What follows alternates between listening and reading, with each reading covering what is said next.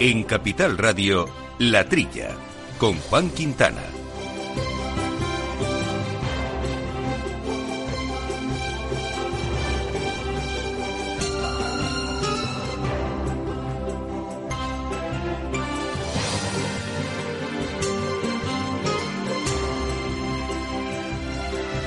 Muy buenos días, gente del campo, y buenos días, amigos del campo y de sus gentes. Bienvenidos una vez más aquí a la trilla de Capital Radio, donde hacemos este programa de agricultura y de alimentación y otros asuntos de nuestro campo que tanto nos gustan. Hoy con Miki Garay al mando de los controles técnicos eh, y en los micrófonos eh, Jesús Moreno. Jesús, buenos días. Hola, buenos días.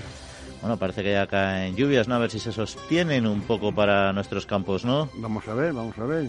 Falta hace, desde luego. En fin, pues eh, temas que vamos a hablar hoy principales, eh, pues vamos a hablar eh, de transporte, del transporte animal, en concreto con Pedro Martínez, que es gerente de la Asociación Nacional de Transportistas de Animales eh, de ANTA y de determinados reglamentos que tienen preocupado al sector y ver lo que afectan, por ejemplo, el reglamento de la Ley de Ordenación de Transporte terrestre que se tiene que integrar de alguna manera o ver cómo se relaciona con el ya conocido reglamento de bienestar animal. Y nos vamos a ir eh, también a Teruel a hablar del cerdo de Teruel con don Faustino Ciruguera, es presidente de la recién constituida Asociación profesional de productores de este animal. Ya saben que está la DOP, ¿no? De jamón de Teruel, bien conocida, ¿no, Jesús? Pero esto sí, es un paso bueno, más. bueno la, la, la DOP de jamón en sí es la más antigua que hay. O es de, mil- de 1985. Lo que no estaba eh, lo que no estaba incardinado dentro de la DO, era solamente el jamón y las paletas, eran los cerdos de, de- de lo que proceden. Y parece ser que los ganaderos se, se quieren organizar y han hecho una asociación para, para conseguir la IGP de cerdo. Ahí está, pues veremos eh, cómo se relaciona, porque me imagino que muchos productores serán también transformadores, estarán en ambas organizaciones. Bueno, veremos todo eso lo que, Sí. lo que conlleva y conoceremos un poco mejor a esta raza que, que es bien degustada a través de sus piezas de jamón y paletas y también de sus embutidos. Bueno, yo, es, yo- es- es- es muy conocido este Sí. jamón de Teruel y de muy antiguo, ¿eh? Oye, y has baj- ha bajado el consumo de pan, algo que puede parecer más o menos eh, intuitivo, quizá, por un poco las campañas que estas de, calidad alimentaria que se hacen últimamente, etcétera, y lo que hay que comer y lo que no hay que comer. Pero bueno, los últimos datos que ha presentado la Asociación Española de la Industria de Panadería, ASEMAC, eh, nos transmiten esta información y queremos conocer y vamos a conocer un poco lo que, lo que implica también los, dis- los distintos tipos de pan. Sí, y luego una cosa es el consumo y otra cosa es la facturación, que también Sí, es sí, importante. no, no, que, que todos los años baja lentamente, ¿no? Un 2% y tal, pero sin embargo el- el- los ingresos eh, son superiores. Eso quiere decir que son panes eh, más especiales y se compensa de algún modo el- la, la- la bajada en la bajada consumo. en consumo, ¿no? Bueno, y veremos también si es una tendencia realmente ya consolidada o no, y lo vamos a ver con don Felipe Ruano, que es el presidente de la Asociación Española de la Industria de Panadería, como decíamos, bollería y pastelería de ASEMAC. Bueno, pues estos son, Jesús, los tres principales asuntos, pero hay otros más que vamos a ir poco a poco desbrozándolos. Recuerda antes que nada nuestro correo electrónico para cualquier mensaje, cuestión que nos quieran plantear, que es la trilla arroba capitalradio.es.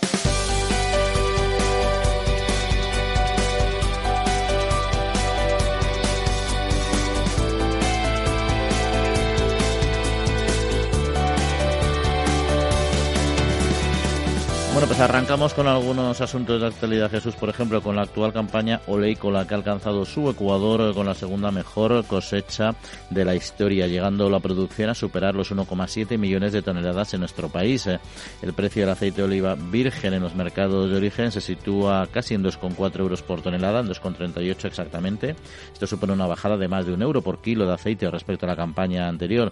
El sector productor ha pedido a las administraciones que tomen medidas para frenar esta caída de los precios por considerar que no existen razones que lo justifiquen eh, al haber disminuido la producción en el resto de los países productores de este alimento. Y el Ministerio de Agricultura, Pesca y Alimentación ha anunciado el proyecto de un Real Decreto que regulará el reconocimiento de las organizaciones de productores en los sectores del vacuno, vino y caprino. En el borrador se fijan los requisitos para su reconocimiento, así como las funciones que deberán ser desarrolladas por parte de las organizaciones de productores. A través de esta iniciativa, el Gobierno se hace eco de las propuestas de la Comisión Europea que defiende la ampliación de los programas operativos de las organizaciones profesionales de todos los sectores. Las primeras estimaciones del Consejo Internacional de Cereales prevén un incremento en la cosecha mundial del 2,4% respecto a la anterior campaña, teniendo en cuenta que las exigencias iniciales son bajas y que se prevé un récord en el consumo de grano, se que las existencias finales de la campaña podrían registrar un descenso en torno a los 28 millones de toneladas. Se estima también una disminución por tercer año consecutivo en el maíz y una recuperación en el caso del trigo y la cebada. Y vamos eh, a por la cuarta, Jesús, que ya las tienes bien guardadas todas en la memoria. Es el guiño de Rusia a la Unión Europea para el deshielo de las relaciones agroalimentarias. Eh, la Federación Rusa acaba de aprobar una autorización que permite de nuevo el envío de vacuno y porcino vivo procedente de la Unión Europea. Sin embargo, en el caso del porcino no podrá llevarse a cabo ya que se mantiene en vigor un embargo alimentario anterior. Estos dos gestos eh, podrían indicar la intención de Rusia de iniciar un proceso que culmine con la reapertura del mercado ruso a los productos procedentes de la Unión Europea. Bueno, Jesús, y hasta aquí nuestro primer bloque de noticias. Eh, ¿Temas a comentar? Bueno, vamos a seguir el orden de las mismas, ¿no? Un poco. El comentario de, del aceite, sí, saltaron las alarmas por la caída de los precios debido a esa gran cosecha, que como tú has dicho es la segunda de, la historia, ¿no? 1,7 millones de toneladas. Eh, es curioso, bueno, le pidieron al ministro una, una mesa, en fin, una, para que ver si se tomaba medidas y, por lo visto el ministro dijo en esa reunión que los precios que los precios eh, que iban a subir eh, próximamente. No sé si sería adivino o no, porque la, la, subida que se vislumbra no es porque lo dijera el ministro o, hayan tomado ninguna medida, es porque han, caído, o sea, eh, había, había una, una, un apunte de, sequía y veían que la, próxima cosecha iba a ser a lo mejor menor y por, lo tanto ha, subido un, poquitín. ¿no? La, única medida que hay para, para que, vamos, como ya otros años se ha, se ha aplicado es el, el almacenamiento almacenamiento de que está está mm. previsto en la, legislación eh, europea que, se, se, pague el almacenamiento y entonces eh, se guarde el, aceite no cobrando por el almacenamiento porque eso de, de pagar, de dar unos, unos, unos préstamos, eso que préstamos que hay que devolver, eso no le gusta, vamos, no, no es una solución que, además que, que suba el precio, no, no, no. Yo, yo, yo os aconsejo a los aceiteros que no vendan, que no vendan, que no se vuelvan locos vendiendo, que se aguanten. Sí, sí, siempre, siempre que puedan y siempre tengan capacidad de almacenaje, que el problema es que los almacenes estaban ya bastante llenos, ¿no? Pero bueno, eh, efectivamente, el mercado complicado. Eh, eh, esto que has dicho antes de, bueno, lo del pan, que lo vamos a, que como he dicho antes, lo vamos a ver. Digo, pero este, esto que has comentado, en segundo lugar, que, que se van, van a salir un, decreto para fomentar la formación de OPEs, organizaciones de productores, en otros sectores, que no sean frutas y hortalizas. Ya sabéis que mi pasado en la administración ha sido dedicado a frutas y hortalizas, precisamente en las OPEs, ¿no?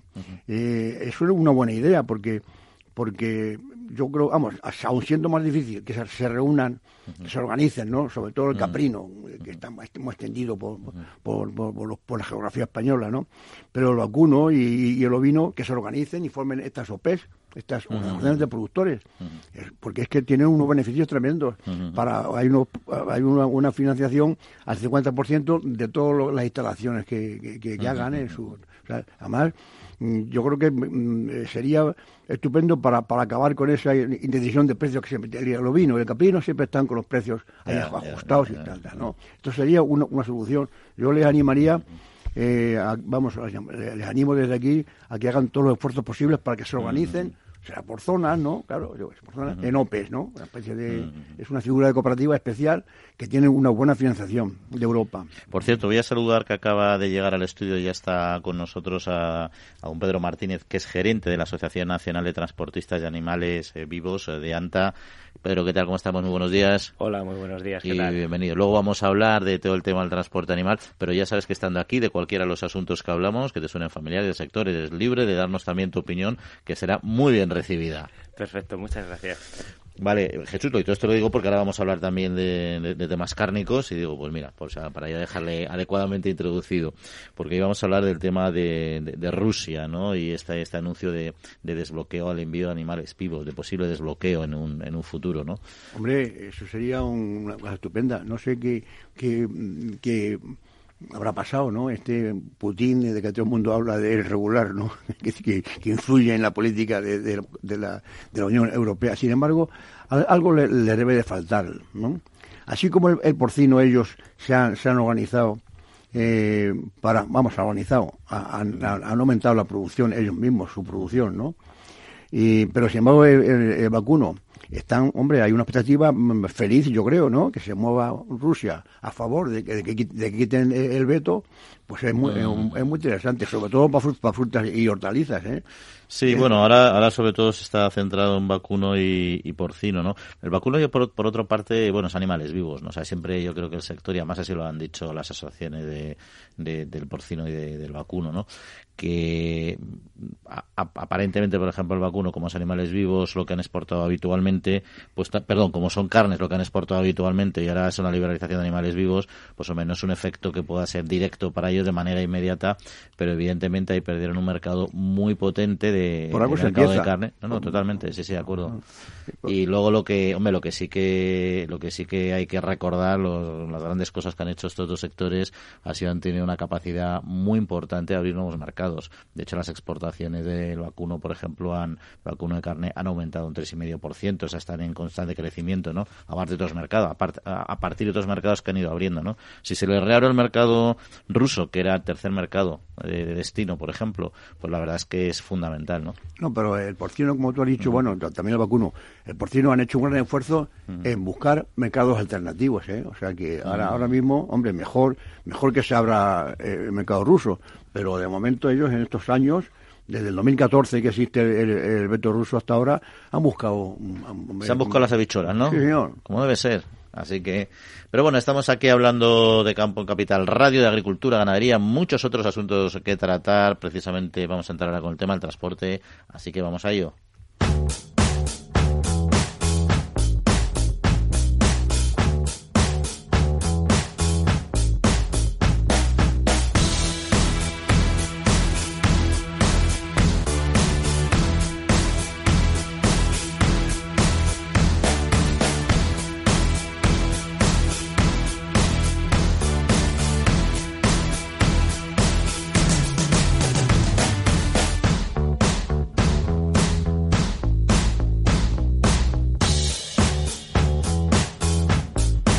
Bueno, pues lo dicho, vamos a hablar con Pedro Martínez, que hemos saludado, que es gerente de la Asociación Nacional de Transportistas de, Animales Vivos de ANTA. Pedro, porque hay muchas cosas, bueno, celebrasteis recientemente vuestro quinto Congreso Nacional, ahí me imagino, y os enfrentasteis un poco y pusisteis en común también todos los asuntos eh, de actualidad. Hay mucha incertidumbre por la aprobación del, del reglamento de la Ley de Ordenación de Transporte eh, terrestre. Ahora nos contas un poquito más en detalle, pero lo primero de todo, ¿qué relación tiene o cómo se tiene que relacionar con, el tema de con el reglamento de bienestar animal?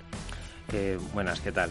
A ver, os digo, nosotros el gran problema que tenemos ahora eh, es que tenemos que cuadrar dos normativas. Una es la del fomento por parte del ROT y la otra es la del bienestar animal del Reglamento 1 2005. El gran problema que tenemos es que muchas veces nosotros no cargamos una mercancía que sabemos qué peso tiene, como puede ser un frigorífico. Nosotros eh, transportamos animales vivos. Estos animales los metemos en el camión, luego se pesa y muchas veces nos sobrepasamos de las 40 toneladas que marcan el límite eh, de masa máxima autorizada. ¿Qué problema tenemos? Que claro, eh, nosotros, por bienestar animal, por capacidad, por capacidad, podemos llevar Sí, sí, se puede juntar un poquito más al micrófono, Pedro. sí, sí, eh, por capacidad sí nos cabrían más animales. El problema es que, claro, si metemos más animales, el bienestar animal se, se mantiene, pero nos sobrepasamos de la masa máxima autorizada. Muchas veces nosotros, las propias explotaciones, piden que llevemos más animales porque nos caben. No los llevamos. Pero, claro, eh, muchas veces, eh, por ejemplo, un ternero, si recogemos los terneros recién comidos, estamos hablando de que el ternero lleva entre 100, 50 kilos más en la barriga y por tanto ese camión va pesando más. Cuando descargamos, la propia explotación tiene pérdidas. ¿Por qué? Porque en Matadero les pagan por peso vivo. Dicho peso vivo ha disminuido durante el transporte, pero claro, el ternero defeca, eh, hace sus necesidades y todo eso se queda en el camión. Y seguimos nosotros el mismo peso, pero a la explotación no. Luego el otro tema que tenemos son las también las propias alturas, que tenemos ahí una gran problemática. La problemática, por ejemplo, en el caso de terneros, que llevamos dos pisos, estamos hablando que un ternero es, tiene una media de una altura de 1,50. Por bienestar les tenemos que dejar más o menos 0,25 de altura desde la cruz hasta el techo. Y además de eso, sumamos la altura de tráiler. Nos estamos yendo casi a los cuatro y medio, cuando lo permitido son cuatro metros. Al final, eh, por bienestar animal, nos tenemos que, coger y automultarnos cuando nos para la Guardia Civil y por el peso máximo autorizado muchas veces, claro, como son animales que no sabemos exactamente qué peso se lleva, se excede una tonelada a veces, dos, y qué pasa, que ahora mismito eh, es otra multa. Mm. Porque más o menos, eh, ¿qué, qué, qué superficie, altura, nos has hablado un poco de ella, qué superficie debe de tener mínima un, un animal, depende supongo que del animal? Te digo, eh, en, por ejemplo, en porcino sí que está, es, es, es básico, son, es una densidad de 235 kilos por metro cuadrado, ¿vale? Según, dependiendo del cerdo que lleves, en las ocas muchas veces ya se certifica el tamaño que tiene, el habitáculo que tiene el tráiler, ¿no? Y a partir de ahí te dicen, según kilos de animal, animales que puedes llevar. Luego ya en vacuno ya cambia, igual que en ovino y bovino. Según el peso, lleva una densidad. Eh, si esto esto que, que, esto que cuentas es que, claro, tienen la dificultad, es como cuando una cosa depende de dos ministerios, porque eso ya es, un, es, un, es ya más complejo y es difícil, ¿no? Eh, yo creo que mm, se debían de, de, consensuar las legislaciones del bienestar animal con, la, con las del transporte, porque vamos, eh, lo del peso. Lo del peso debía de haber un, un, margen de un 10%, porque como tú has dicho muy bien, pues los animales pues, bajan de peso y suben cuando comen y cuando defecan y tal. Eso por un lado. Y, por otro lado, eh, lo, de, lo, de, la altura, igual, pues, eh, es lo mismo, ¿no? De, la altura eh, este, debería ser que la norma de transporte general, porque eso, eso, es, eso es de transporte general, ¿no? Transporte, claro, y nosotros no somos un transporte Claro, exactamente. Eso, es para transporte de todo tipo, generales, claro. La altura y, y esto. Claro, esto no tiene nada que ver. Por eso pero digo que son dos ministerios, como cuando es sanidad aquí en España, cosas sanidad por un lado y luego el otro ministerio. Por otro, bueno, pues no se ponen de acuerdo y es un follón. Pero a mí me extraña que, que en, Bruselas no, no, no, no tengan en cuenta esto. Bueno, ¿eh? te digo, a ver, de hecho hay muchos países europeos, hay cinco, eh, eh, que permiten las 44 toneladas dentro de su propio, de su propio país. ¿Cuál es el problema? En la Unión Europea no se distingue un transporte, se puede decir, específico de animales vivos. Por tanto, tú en el transporte intercomunitario tú no podrías tampoco exceder de las 40 toneladas. Hay muchos países, como es el caso, por ejemplo, de Francia e Italia, que se cruzan y los 244 lo están haciendo de manera que no es legal. Porque al final están pasando las 44 horas de un lado a otro, aunque esté permitido en ambos países, pero la Unión Europea te dice que tienen que ser 40. Ahí también es otro problema os digo, de hecho aquí en, en, España, en la zona de Cataluña, en 2014 se hizo un estudio de las 44 toneladas. Mm. Estuvo en total, estuvo hasta el 31 de septiembre, si no recuerdo mal, de 2014 y estuvo implantado durante 19 meses. Mm, todos los estudios dieron favorables. Todos, todos. O sea, eh, menos, menos gasto de combustible, o sea, el rendimiento de combustible en mercancía mejor, eh, desgaste de carreteras menor, entonces las 44 toneladas eh, al final eh, llegarán. el problema es que nosotros, el problema que tenemos ahora es que, claro, eh, por la mercancía que llevamos nos excedemos. Pero no nos excedemos porque queramos, sino porque simplemente cogemos animales, los metemos en camino y cuando lo pesamos nos llevamos la sorpresa que a lo mejor nos llevamos algo de más. Oye, Pedro, cuando se habla de honorabilidad en, en las distintas regulaciones, ¿a qué se refiere en este sector? A ver, la honorabilidad es una licencia, es con lo que tú puedes trabajar, ¿vale? La honorabilidad, eh, ahora mismito se ha sacado un nuevo ROT, una fórmula que se llama IRI, ¿vale? En este IRI lo que se hace es que, según las sanciones que tengas y los vehículos que tenga el, eh, lo que es el, la empresa de transporte, pues tiene pérdida de honorabilidad. La pérdida de honorabilidad lo que puede conllevarte es que dejes que te bloqueen esa licencia de transporte y por tanto no puedas trabajar durante un año. De hecho, es que ahora también han vinculado eh, porque antes Independiente han vinculado lo que es la imagen del, del gestor de transportes con el propio con la propia empresa. Por tanto, si uno es sancionado u otro, repercute sobre los dos. Bueno, sí, esa es la, cuestión eso de... Yo creo que esto de la honorabilidad es que, es que tienen gente en contra. Vamos, así como los de la caza y los de la los de, los de bienestar animal, es, un, enemigo. Mira, yo, eh, yo voy todos los años a, la, vuestra eh, congreso este que hacéis anualmente cuando es en Madrid, claro. Y estuve el año pasado. Y, había un ponente que me imagino que le, invitó a ANTA. Eh, pues representaba una sociedad de, ecologistas. Ahora no, me acuerdo qué. anda. Ah, anda, anda. Pues este señor allí se despachó como si, como si, como si fueran los transportistas eh, eh, enemigos, pero enemigos comunes, vamos. Y además, bueno, había un, transportista que se levantó y dijo, esto yo no lo puedo consentir, esta, esta, eh, este odio a, los, a, los, a, los, transportistas porque vamos en contra del bienestar animal. Pero si hay unas normas que cumplimos, aparte, y aparte de que la norma, yo siempre, yo siempre pongo el mismo ejemplo en la radio y lo llevo poniendo hace mucho tiempo. Yo cuando hago un vuelo transoceánico tengo menos super, menos espacio para viajar que un cerdo, que un, que un vacuno, etcétera. O sea, los animales tienen una calidad. Otra cosa es que, lo, que son animales para, para consumo, etcétera, y vayan a sacrificio o no, en fin, o lo que sea. Eso es otra cuestión, que también es muy discutible. Pero eh, luego, en la parte de lo que es el transporte, tienen alimento, tienen bebida, tienen, tienen que estar adecuadamente climatizados o, aclimatados, ¿no? Estaba allí en, la reunión de, del año pasado con el año pasado no, no, ah, no, no, estaba, no pues estaba. este señor de Anda se despachó, vamos, además... Bueno, yo sobre animalistas también tengo mucho que decir, si os digo la verdad. ¿no? Eh, actualmente, eh, o sea, la problemática que ahora con el tema animalista, yo creo que muchas veces eh, la gente no sabe lo que repercute lo que están haciendo. El tema es que, por ejemplo, lo digo ya no en el transporte, sino, por ejemplo, con lo que ocurrió en Cataluña, con las 75 personas que entraron ahí en Granollers en la granja, estas 75 personas no saben el daño que pueden hacer. O sea, el daño en el sentido de que en la granja, en una explotación agropecuaria, hay una bioseguridad. Dicha bioseguridad está hecha para que, se, para que no haya enfermedades ni haya propagación. Esta gente vinieron 75 personas de distintos países, a saber por qué países. De hecho, eh, en bioseguridad ya te recomiendan en zonas de PPA, de peste porcina africana, que tengas una cuarentena de 48 horas cuando estás en, dicho país. Date cuenta que puedes traerte la PPA incluso en la propia ropa o en la propia comida y embutidos que se mantiene. Esta gente te entra en una explotación y te pueden meter cualquier cosa a los animales. Y eso, al final, ¿qué es? Puede ser, punto uno, una debacle para el sector, pero también el trastorno que se le hace al, al propio al propio dueño de la explotación. Esta explotación estuvo, se estuvo cerrada dos o tres semanas, pero aparte de eso, o sea, los animales eh, se mantienen todas estas explotaciones, bioseguridad y en el transporte también, que es muy importante. O sea, el tema de las vigilias en el transporte también, eh, a ver, los animales van bien, van con, con, su, con su densidad adecuada, van con alimento, eh, tienen sus tiempos de descanso. Sí, unas paradas que... Efectivamente, según especie, tienen, tienen, tienen unas paradas obligatorias, al igual que el conductor. El conductor va con su tacógrafo y el conductor se ve obligado a parar, que además ahí tenemos otro problema, el tema de que tenemos que combinar tacógrafo del conductor con descanso de animal, que es bastante complicado porque nosotros tenemos carga y descarga y las cargas y descargas... Ahí, eh, donde sufre verdaderamente el animal. Y, y, el transportista, porque tened en cuenta que muchas veces hay mucha pérdida de tiempo en las cargas. Porque el transportista no es un transportista convencional, no solo conduce el camión. No, no, no, no, el, transportista tiene un curso de bienestar animal.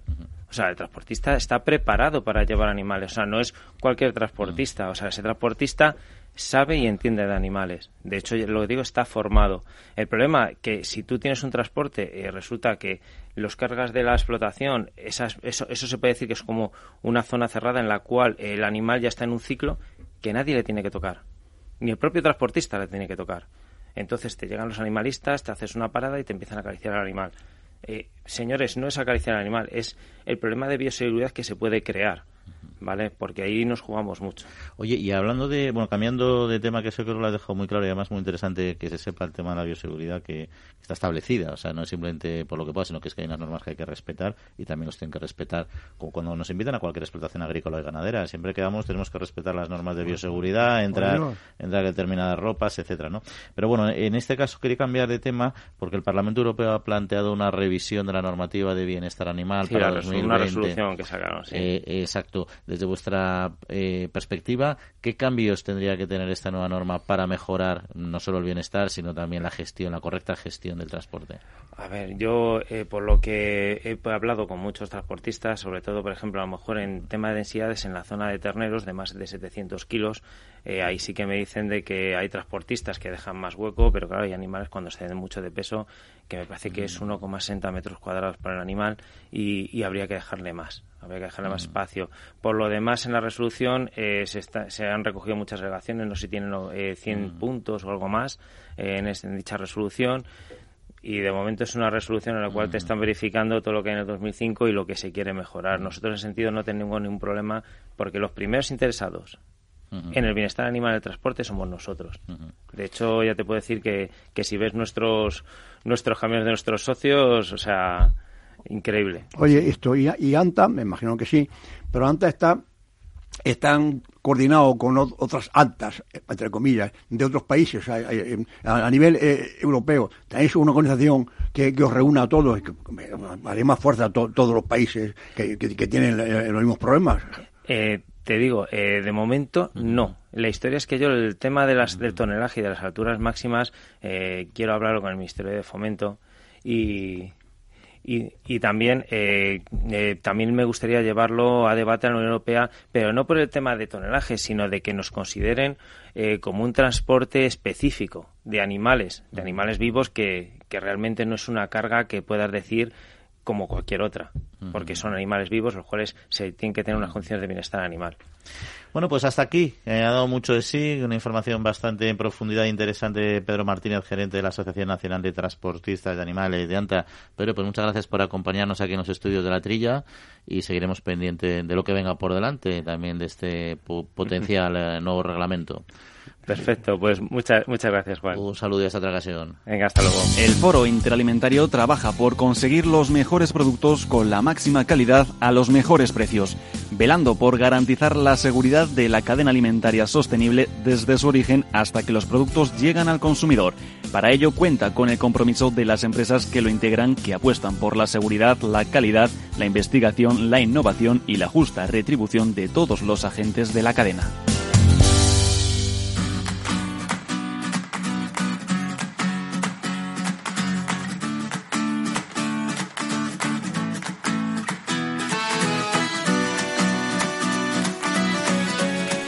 Bueno, bueno, interesante el bienestar, interesante el transporte, pero hay otras cuestiones muy interesantes, Jesús, que también tenemos que comentar. Eh, uno ya ha sido muy debatido a lo largo de toda la semana, ¿no? Y es que tras las movilizaciones eh, del pasado domingo en Madrid, que congregó a miles de personas procedentes de 24 provincias bajo el lema La revuelta a la España vaciada, representantes de los principales partidos se han comprometido a alcanzar un pacto de Estado tras las elecciones para revertir el proceso de despoblamiento en las zonas del interior. Todas las formaciones coinciden en la importancia de llevar a la banda ancha y garantizar determinados servicios como educación y sanidad a lo largo de todo el eh, territorio.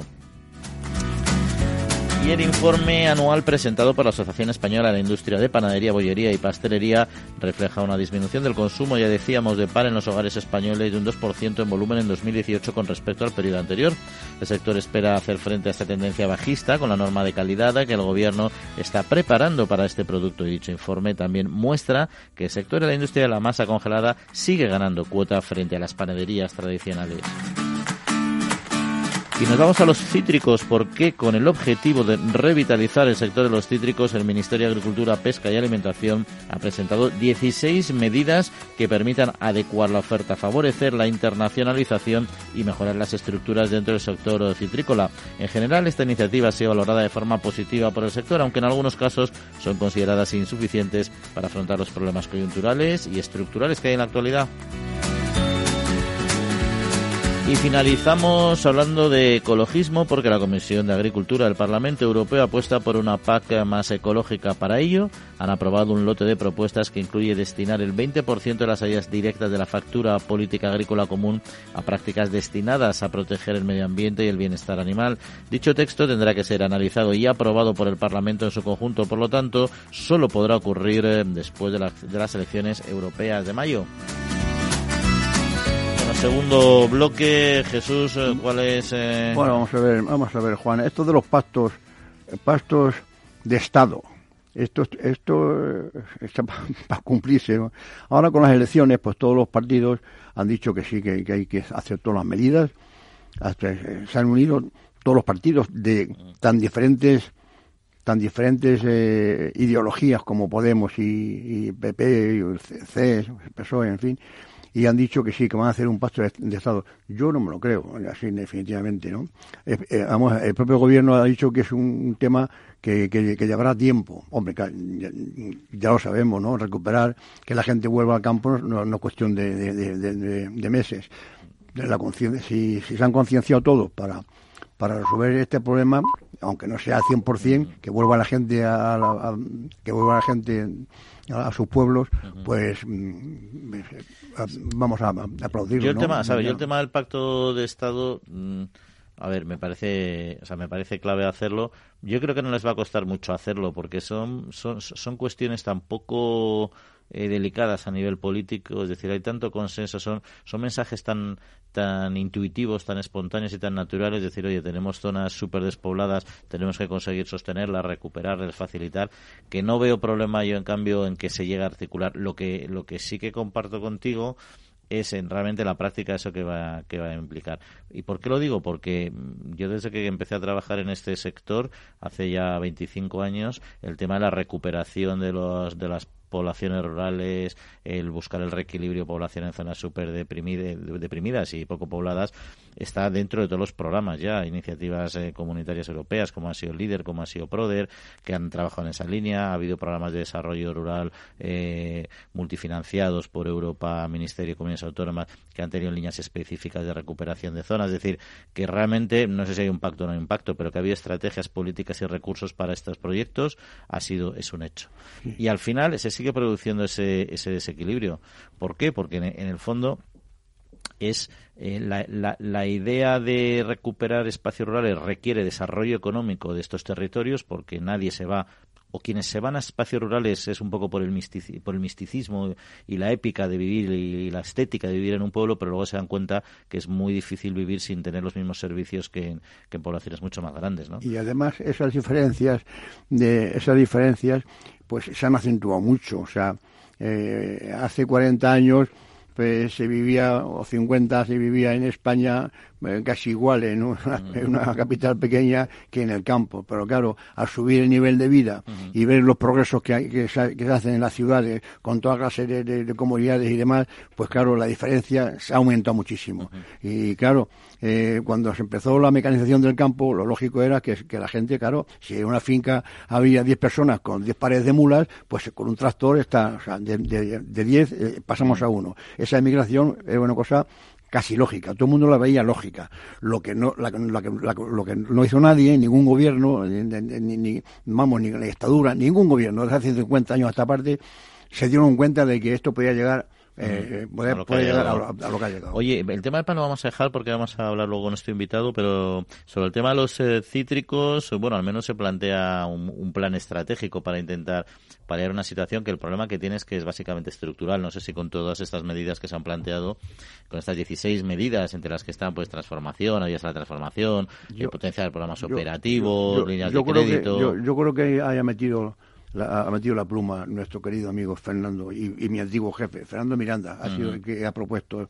Seguramente que un hombre con, con, esta formación que tiene en, los problemas agrícolas. Yo me, he leído todas las 16 y ahí he sacado aquí 7 o 8 que son muy interesantes bajo el punto de vista de, de, su efectividad. O sea, que tú crees que realmente esto puede ayudar a mejorar la situación del sector. Totalmente, de acuerdo. Sí, así en una parte del sector citrícola que, a ver, también es normal que cuando estás en una situación muy negativa eh, te parezca poco todo lo que te dan, ¿no? Pero pero yo creo que también las medidas, si, efectivamente se plantean. Además, son medidas, son medidas contundentes. El, eh, aumentar la cantidad de zumos, de zumos en la, transformación que se van a, destinar a distribución gratuita, colegios y fin, esto, esto dentro de, la, normativa de, frutas y hortalizas es muy importante. Quitar más naranjas, más, más cítricos para zumos, ¿no? Eso es una de estas. Y luego eh, el, eh, potenciar la, las, las OPEs, las, las organizaciones de, de, productores, hay, hay muchas en España importantes, pero puede haber todavía más. Y eso es también muy, muy efectivo. Y, también hay una medida fiscal, ¿eh? que van a bajar el índice de rendimiento, con lo cual se van a ahorrar unos dineros en, la cuestión eh, fiscal. Yo esas cuatro o cinco los encuentro eh, muy interesantes pues y, efectivas, además. Pues esas están bien a nivel nacional, luego quedan también las europeas, las globales, que es la de controlar la entrada de, cítricos de otros países, el control sanitario, etcétera, para que realmente el mercado quede equilibrado. Pero bueno, vamos a cambiar de mercado, vamos a cambiar de sector. Jesús, si te parece, vamos a hablar eh, de porcino en concreto, de, del de Teruel, porque se ha constituido la Asociación de Productores de Cerdos de Teruel, que ya mencionábamos al principio del programa y valorábamos, pero queríamos eh, conocer un poco más en profundidad pues cuáles son sus objetivos, cuál es su relación también con, con la DOP de jamón, etcétera, y lo queremos hacer con don Faustino Cirugueda, que es presidente de esta nueva organización. Don Faustino, muy buenos días.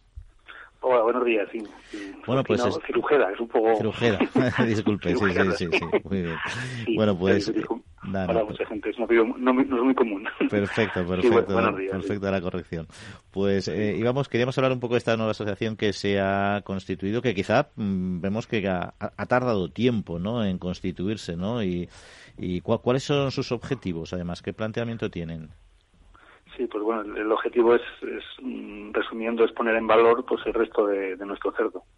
Es algo que desde la desde la DEO, que, ya lleva muchos años andando, en Teruel, pues se había planteado, pero bueno, parece que el sector que más ha tirado siempre del cerdo, todo el mundo es el jamón, el jamón. Y en definitiva, pues ha hecho falta un tiempo para que al final consigamos una unión prácticamente total pues de todo el sector, desde los sector ganadero, pienso, es fin, todo el mundo implicado en, en producir este cerdo que tiene unas características particulares. Y, no era entendible pues dejar en el aire el resto del cerdo cuando tiene una calidad pues bien diferenciada. Porque la DOP en la actualidad lo que protege es, eh, es realmente el jamón como tal no exacto. Lo que tiene la denominación son los los jamones y bueno y hace poco la, la paleta. La paleta es otra denominación de origen también se puso en valor y bueno, la verdad es que era casi absurdo el, no defender este cerdo, que todos sabemos que es una, una mezcla de, de, por parte de macho negro y de sí, ¿qué, qué, raza, y ¿Qué razas son? Repita, por favor. Las, la, para Sí, es Landras y Larguay, o sea, por parte de madre son dos, dos razas y por parte de padre es duro, o sea, es el macho es negro y la hembra es, es blanca para entenderlo, ¿no? Y es lo que hace muchísimos años consiguió, después de muchas pruebas que se hicieron estudiar nació en el año 84 ya con, con un amigo que ya no está con nosotros, que fue el que realmente eh, inició esto, marchando, lo quiero resaltar, él fue a Italia para ver qué era una denominación, a Parma concretamente, ¿no? Y luego lo trajo a Teruel y fue ahí donde eh, se empezó a luchar pues por encontrar, era jamonero, era el sector del jamón, empezó a buscar a ver qué raza, a ver qué, realmente qué, raza, qué contraste. se trataba en definitiva de encontrar una infiltración grasa que, que, muchos cerdos de raza blanca pues no pues no tienen no que dan una buena carne pero no hay filtración grasa por lo tanto eh, pierden mucha calidad. No, y la, verdad es que es un buen planteamiento porque el, cerdo de Teruel ya tiene nombre propio, evidentemente, como recordaba Jesús, es, muy antigua su, su DOP, etcétera, y tiene nombre propio, con lo cual es una pena no aprovecharlo para todos los múltiples eh, otros productos derivados del cerdo que ya sabemos que por historia, por cultura, se entiende que es casi el animal mejor mejor aprovechado, ¿no? Mm, Faustino, me acostumbra y también me, me, acompaña Jesús Moreno también, que quería hacer alguna pregunta. Hola, buenos días, don Faustino. Esto, bueno, eh, eh, eh, el Consejo Regulador de, de, Jamón de, de, Teruel, esto me imagino que en su reglamento vendrá las razas y, el ganado donde, donde tiene que producirse, qué razas son y cómo se cría, ¿no? Porque eso es la, base del jamón y de esto, ¿no? O sea que estaban ustedes ya casi organizados, digo yo, o sea que... que vamos, eh, eh, pienso yo que si esto lleva lleva ya veintitantos años esta, esta DO de, de, de, Teruel, es la más antigua que hay, ¿no? Exactamente. Eso era, era, absurdo, creo que entendido tu pregunta, es era absurdo pues que el resto del cerdo no lo pusiéramos en valor. A veces, no sé, somos un poco un poco cerradicos aquí en Teruel. Los, los jamoneros tenían su tienen su salida de sus jamones y los ganaderos parece que los fabricantes de pienso, como es mi caso, pues estábamos a lo nuestro y, bueno, y a alguien se le había ocurrido esto, pero hacía falta pues ponernos a trabajar cuando el trabajo está hecho realmente. El pliego de condiciones que nos exige a la administración, esperemos que no, no se alargue mucho, pues prácticamente ya lo cumplimos con, con, el jamón, pero bueno, al final es, ya sabemos, una indicación geográfica, protegida, este sello es un sello europeo, y al final pues hay que pasar por todo este de condiciones, todos estos trámites, pero realmente cualquiera, como, como creo que, que, lo entendéis vosotros, pues pues sabe perfectamente que, que casi tiene que ser automático, ¿no? si es el mismo cerdo y el cumplimiento está se cumple para el jamón, pues automáticamente tenía que...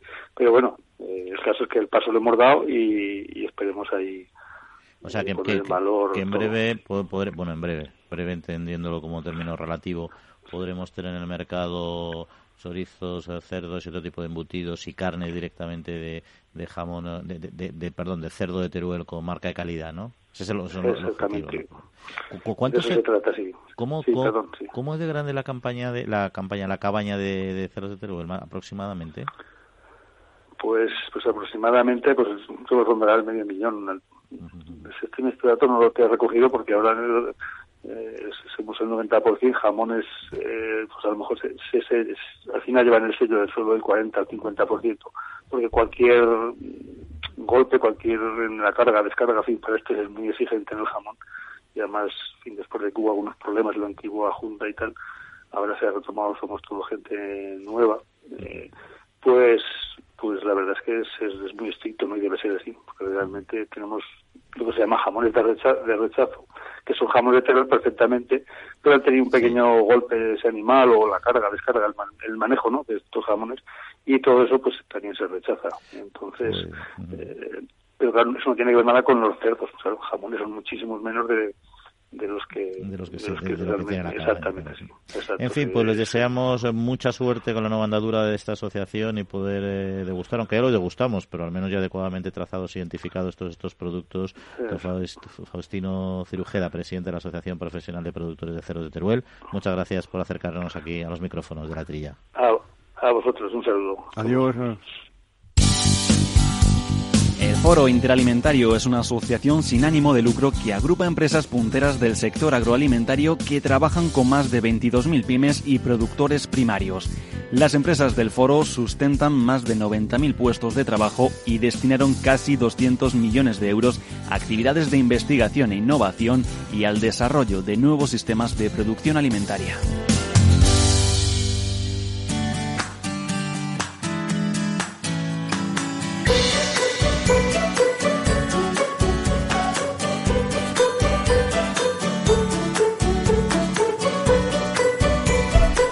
Pues antes de entrar en nuestro último tema, eh, Jesús, quería también que comentáramos, porque está muy de actualidad, ya, bueno, la verdad es que es prácticamente un tema comodín y, y, común en todos estos programas, que es el Brexit, porque el Brexit evidentemente a nuestro sector productor le afecta sobremanera por las exportaciones, eh, por importaciones algo menos, porque importamos algo menos de, Reino Unido, pero desde luego tenemos importantes exportaciones, eh, sobre todo en producto fresco, ¿no? Pero también de otros, de otros alimentos, ¿no? Y la situación ahora con esta amenaza ya, bueno, amenaza siempre ha sido, pero con este que se vislumbra para haber un Brexit ya definitivamente duro, eh, deja al sector de una manera un poco compleja, ¿no? Sí, bueno, el tema, esto, em, en cosa de de estos últimos meses entre el tema Brexit y el tema Cataluña es recurrente. O sea, con eso ya se llena en España eh, la mayoría del tiempo de las noticias. Bueno, pues el Brexit, oye, lo que es muy interesante es este, este consejo que, que, que, se, que se ha dado, pues no sé, yo creo que desde el organismo de allí, de, de, de Inglaterra, ¿no?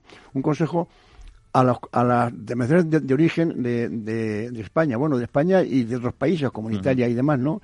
Recomiendan que se registre como marca en el, en el Reino Unido eh, la, cada denominación de origen. Es decir, el, jamón ibérico, pues enseguida que se registre allí como marca jamón ibérico. Y así nadie puede usar esa... Eh, eh, este, claro, porque cuando salgan de la legislación europea en Inglaterra no tiene por qué cumplir con, con, la, con la legislación.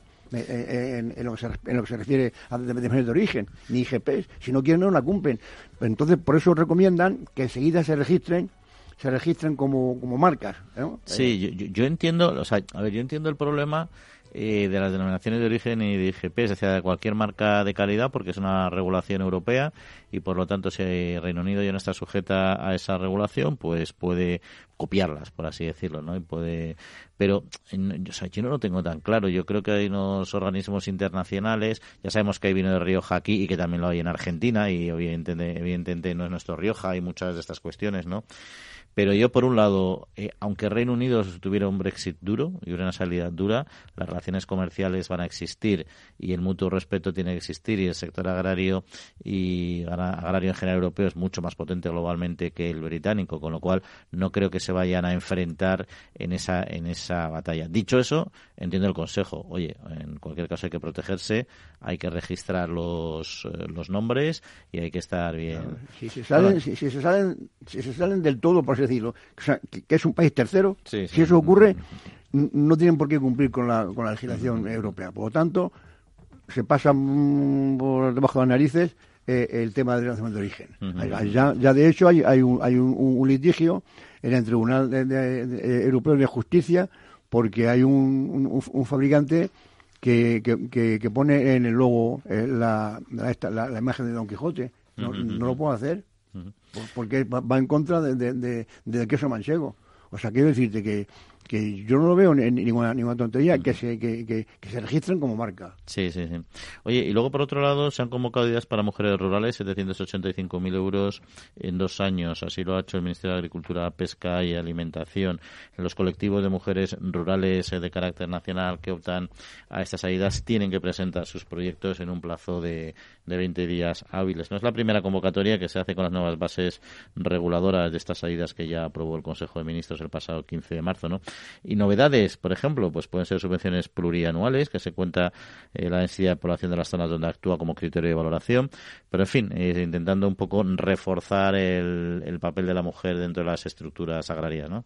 Bueno, yo creo que eh, eh, contra de eso no hay nadie. Es decir, que la mujer eh, de hecho, eh, eh, de vez en cuando salen noticias de que las mujeres, hace poco, vi una de, una ganadera de, de, de, ganado caprino, que una raza que, en fin, hay mujeres que, que, están ahora mismo actuando ya por sí solas, con unas ideas, con unas ideas, hombre, yo no voy a decir que, pero la, mujer es, que tiene una tiene más espontaneidad casi casi que el hombre. Bueno, pero aquí estamos hablando de un tema muy muy profesional donde hay dos cosas diferentes. Una, primero lo que has dicho tú es lo preocupante que sea noticia. Es decir, lo suyo sería que estuviera, o sea, que no fuera noticia que hubiera una ganadera excepcional, o sea, que la noticia no fuera por ser mujer, sino simplemente por la correcta gestión o brillante gestión de su explotación, ¿no?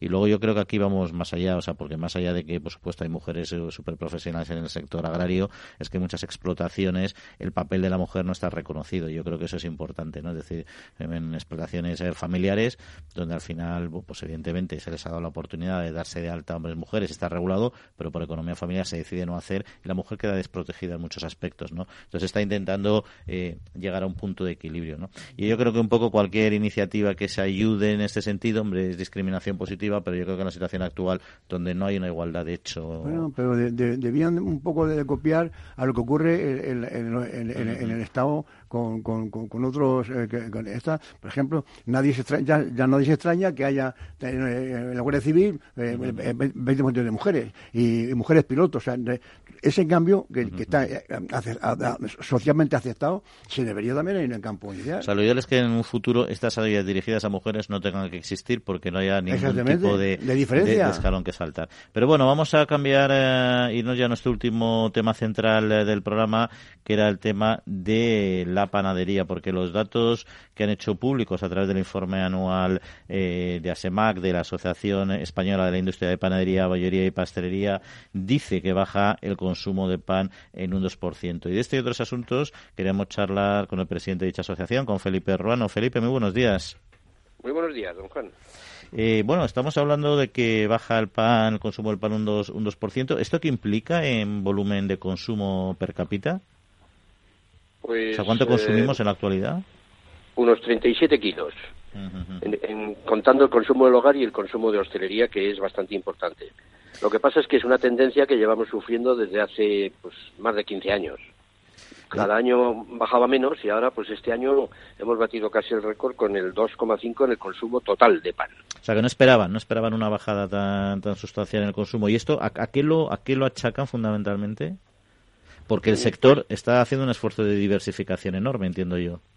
Sí, exactamente. Y luego el sector industrial, eh, que fabricamos muchísimo pan, eh, cada vez más cuota de mercado, ese crece. O sea que nosotros en el, en el mercado del pan eh, precocido congelado pan de doble cocción que se cuece y luego se conserva en frío y se termina de cocer en los puntos de venta o de consumo, ese ha crecido el 0,9%, o sea, casi el 1%.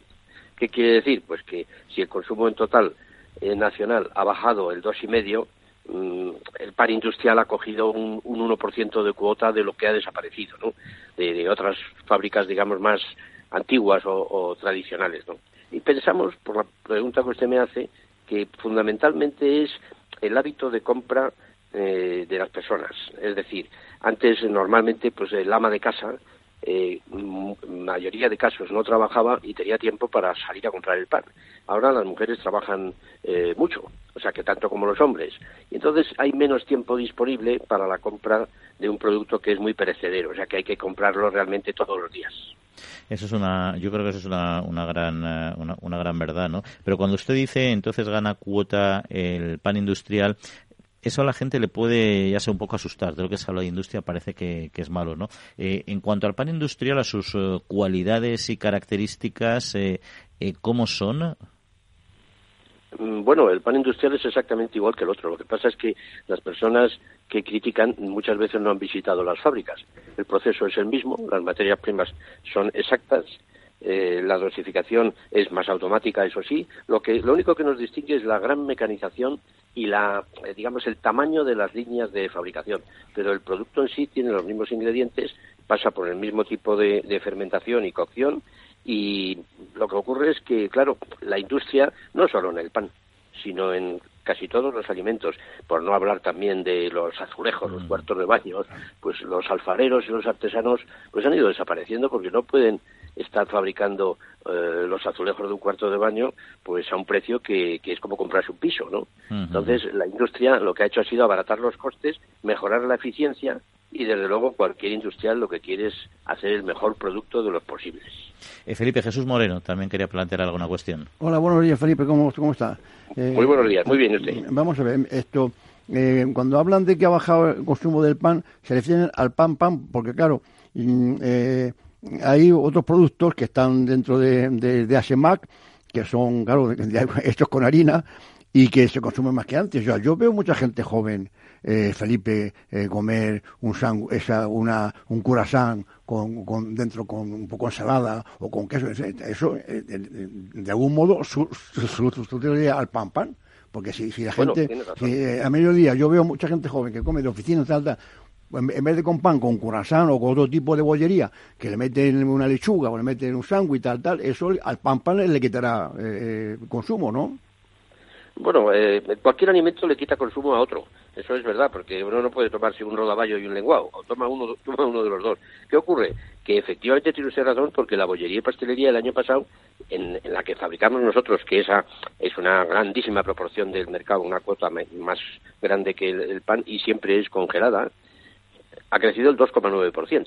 O sea que la bollería, primero, porque se ha terminado Mm, gran parte de la crisis, no toda, pero gran parte de la crisis se ha, se ha terminado y entonces el consumo ha mejorado en productos que son eh, más caros el kilo y luego que son productos un poco de capricho, de placer.